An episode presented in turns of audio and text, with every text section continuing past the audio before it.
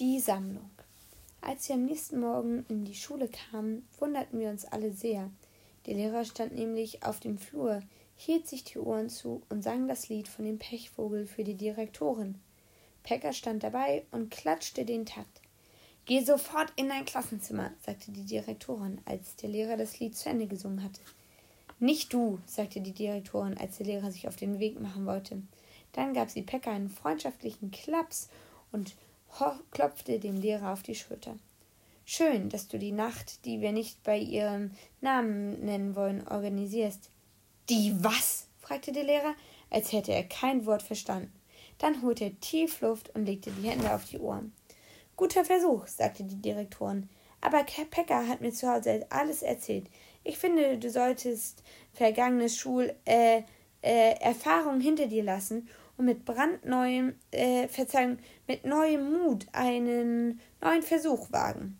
Irgendwann muss ja auch bei dir mal etwas gut gehen. Gib einfach vorher der Feuerwehr Bescheid, fügte sie noch hinzu, bevor sie in ihrem Zimmer verschwand. Wie bitte? sagte der Lehrer, der immer noch die Hände auf den Ohren hatte. Ich mache keine Schulnacht, schrie er dann so laut über den Flur, dass die Köchin in der Küche so erschrak, dass sie eine ganze Dose Pfeffer in die Würstchensuppe fallen ließ. Danach war alles still. Nur aus dem Zimmer der Direktorin war zu hören, wie sie das Lied von dem Pechvogel sang. Der Lehrer wunderte sich nicht schlecht, als er kurz darauf im Klassenzimmer ins Klassenzimmer kam. Timo hatte zwölf Tüten leere Flaschen mit in die Schule gebracht, und das konnte man riechen. Tina hatte Papier mitgebracht, die Stromrechnung, die Telefonrechnung, einen 5-Euro-Schein und einen Brief, der mit den Worten Liebe Taneli, mein alter Brummtiger begann. Wir wussten natürlich alle, dass Tinas Vater Taneli hieß, aber dass ein Tiger sein sollte und das Tiger Brumm, wissen wir erst, seit Tina uns den spannenden Brief vorgelesen hat. Ich hatte Beeren mitgebracht, ein Schälchen Waldbeeren und ein Schälchen Preiselbeeren, aber mit dem Verkauf war es dann erst schwierig. Die Waldbeeren konnte ich niemandem mehr verkaufen, weil Hannah und ich sie gleich aufgegessen hatten. Und die Preiselbeeren wollte niemand, weil allen klar war, dass sie noch nicht reif sein konnten, obwohl ich, sogar, obwohl ich sie sogar gelb angemalt hatte. Rote Farbe hatte ich leider nicht mehr gehabt. Zum Glück hatte Tina irgendwann Mitleid und kaufte sie mir, äh, kaufte mir, kaufte sie mir für die fünf Euro ab, die sie mitgebracht hatte. Danach waren wir alle richtig zufrieden.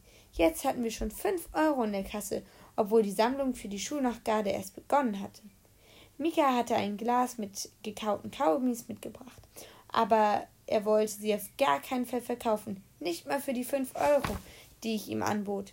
So blieb es bei den fünf Euro in der Kasse, obwohl wir jetzt schon eine gute Weile, ganze Weile gesammelt hatten. Wir fanden Mika echt stur.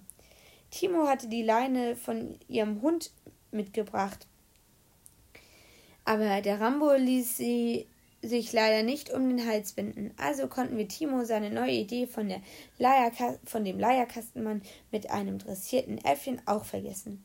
Sowieso hätte er gar keinen Leierkasten gehabt und wenn er einen gehabt hätte, hätte er nicht die Kurbel drehen können, weil, er, weil der Rambo ihn nämlich mit der Hundeleine an die Heizung gefesselt hatte.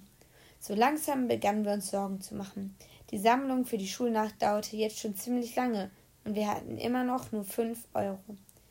Pekka hatte einen Schlafsack, Bonbons, Würstchen, Boxhandschuhe und Schminksachen von seiner Mutter mitgebracht. Und Mika fing natürlich wieder an zu weinen, weil er es ungerecht fand, dass Pekka alles Mögliche mitbringen durfte und er nicht mal ein klitzekleines, harmloses Taschenmesser. Pekkas Mutter, die bekanntlich auch unsere Direktorin ist, kam leider nach der großen Pause und holte ihre Schminksachen zurück. Das war schade, denn die hätten wir Mädchen in der Schule noch gut gebrauchen können. Inzwischen waren wir ein bisschen verzweifelt.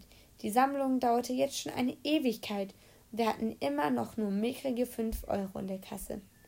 Ja, seid ihr denn verrückt geworden? fragte der Lehrer, als er nach einem komischen Hustenanfall endlich wieder Luft bekam. Dann öffnete er das Fenster. Timos leere Flaschen rochen echt nicht gut. Wenn es sich hier um das handelt, was ich denke, dann könnt ihr es vergessen, zischte der Lehrer. Die Nacht, die wir nicht bei ihrem Namen nennen wollen, wird es nicht geben. Eher wachsen auf diesem Planeten gelbe Preiselbeeren. Und selbst wenn sie wachsen, wird es die besagte Nacht nicht geben, fuhr er fort, als Tina ihm ein Schälchen gelbe Preiselbeeren brachte. Nicht mal, wenn ihr mir hundert Euro und zwanzig Cent dafür bezahlt. Wir hatten so langsam das Gefühl, dass der Lehrer etwas gegen eine Schulnacht hatte.